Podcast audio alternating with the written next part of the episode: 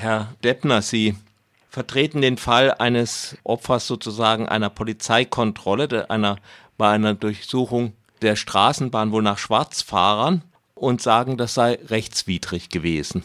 Ja, also mein Mandant ähm, ist tatsächlich nicht in der Straßenbahn aufgegriffen worden, sondern in der Umgebung einer Straßenbahnhaltestelle ist er angehalten worden von dort ja, sich aufhaltenden Polizeibeamtinnen und Polizeibeamten, die da offenbar mit Kontrolleurinnen und Kontrolleuren der VAG Kontrollmaßnahmen durchgeführt haben. Er war selbst gar nicht in der Straßenbahn. Auf welcher Rechtsgrundlage wurde er dann kontrolliert oder warum? Also die Polizei hat sich ihm gegenüber offenbar auf Paragraph 26 des baden-württembergischen Polizeigesetzes berufen. Das ist allgemein die Rechtsgrundlage, die regelt, wann immer die Polizei jetzt ähm, Identitätsfeststellungen machen kann. Genauer hat sie sich nicht festlegen wollen da vor Ort. Wir vermuten, dass sich die Polizei wohl auf eine besonders problematische, auch verfassungsrechtlich problematische Variante dieses Paragraphen 26 des Polizeigesetzes beruft, die eben die Einrichtung von Kontrollstellen ermöglicht. Kontrollstellen, warum, wieso? Naja, also das dient also ich kann das vielleicht mal zitieren, das ist äh, Paragraph 26 Absatz 1 Nummer 5 des Polizeigesetzes.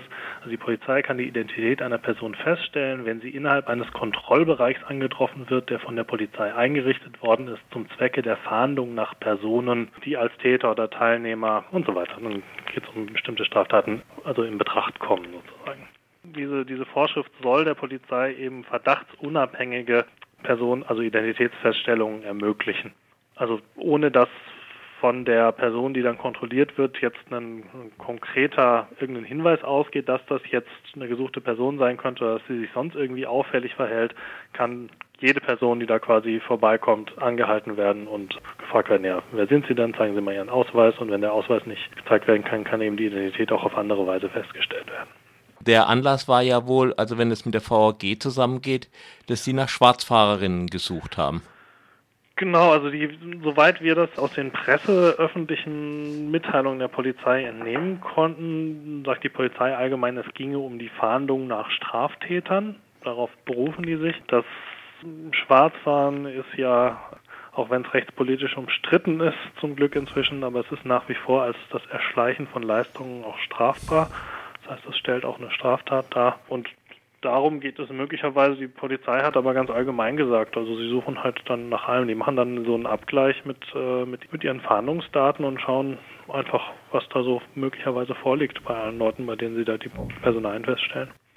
Naja, da, bräuchte, da, da kann man ja eigentlich immer kontrollieren. Genau, und das ist auch genau das Problem dieser Vorschrift, weswegen sie inhaltlich an der jedenfalls an der Grenze zur Verfassungswidrigkeit sich bewegt. Ein anderes Problem ist aber auch, dass und da wird sich jetzt etwas, sagen wir mal, sehr formal juristisch, dass wir der Auffassung sind, dass eine solche auch solche Kontrollstellen, die der Fahndung nach Straftätern dienen, dass das eben eine Maßnahme der Strafverfolgung ist, wie man auch sagt, wenn man nach Straftätern fahndet. Ne? Mhm. Und Maßnahmen der Strafverfolgung sind eben geregelt in der Strafprozessordnung in einem Bundesgesetz und darin auch abschließend geregelt und damit verbleibt hier für den Landesgesetzgeber, der hier das Polizeigesetz erlassen hat, gar kein Raum, diese Frage überhaupt zu regeln. Das heißt, unserer Meinung nach ist, und das wird von sehr vielen Rechtswissenschaftlerinnen und Rechtswissenschaftlern ähnlich gesehen, ist Paragraph 26 Absatz 1 Nummer 5, den ich gerade eben auch zitiert habe, eben aus formellen Gründen verfassungswidrig, weil er eben Strafverfolgungsmaßnahmen vorsieht, die aber im Bundesrecht abschließend geregelt sind. Und im Bundesrecht zum Beispiel, das wäre der Paragraph 111 der Strafprozessordnung, der auch solche Kontrollstellen ermöglicht. Der Paragraph 111 sieht aber zum Beispiel einen Richtervorbehalt vor. Ja? Also das darf die Polizei da nicht aus eigener Machtvollkommenheit machen, sondern dann braucht sie vorher eine, richterli eine richterliche Zustimmung, um das zu machen. Warum ist diese Aufteilung wichtig? Also was darf das Land, was darf der Bund? Das ist die sogenannte vertikale Gewaltenteilung in Deutschland. Die dient einfach insgesamt auch der Disziplinierung staatlicher Gewalt. Es soll klar sein, wer wofür zuständig ist, damit auch klar ist, wo liegt die politische Verantwortung für bestimmte grundrechtseingreifende Maßnahmen, wie jetzt sowas hier. Damit klar ist, an wen muss ich mich wenden, muss ich mich mit meinen Landtagsabgeordneten auseinandersetzen, wenn ich zum Beispiel mit so einer Regelung nicht zufrieden bin, muss ich mich mit meinen Bundestagsabgeordneten auseinandersetzen oder wer, wer trägt eben die Verantwortung für sowas. Und ähm, das dient ja insgesamt auch der Beschränkung staatlicher Gewalt, wie insgesamt die Idee der Gewaltenteilung.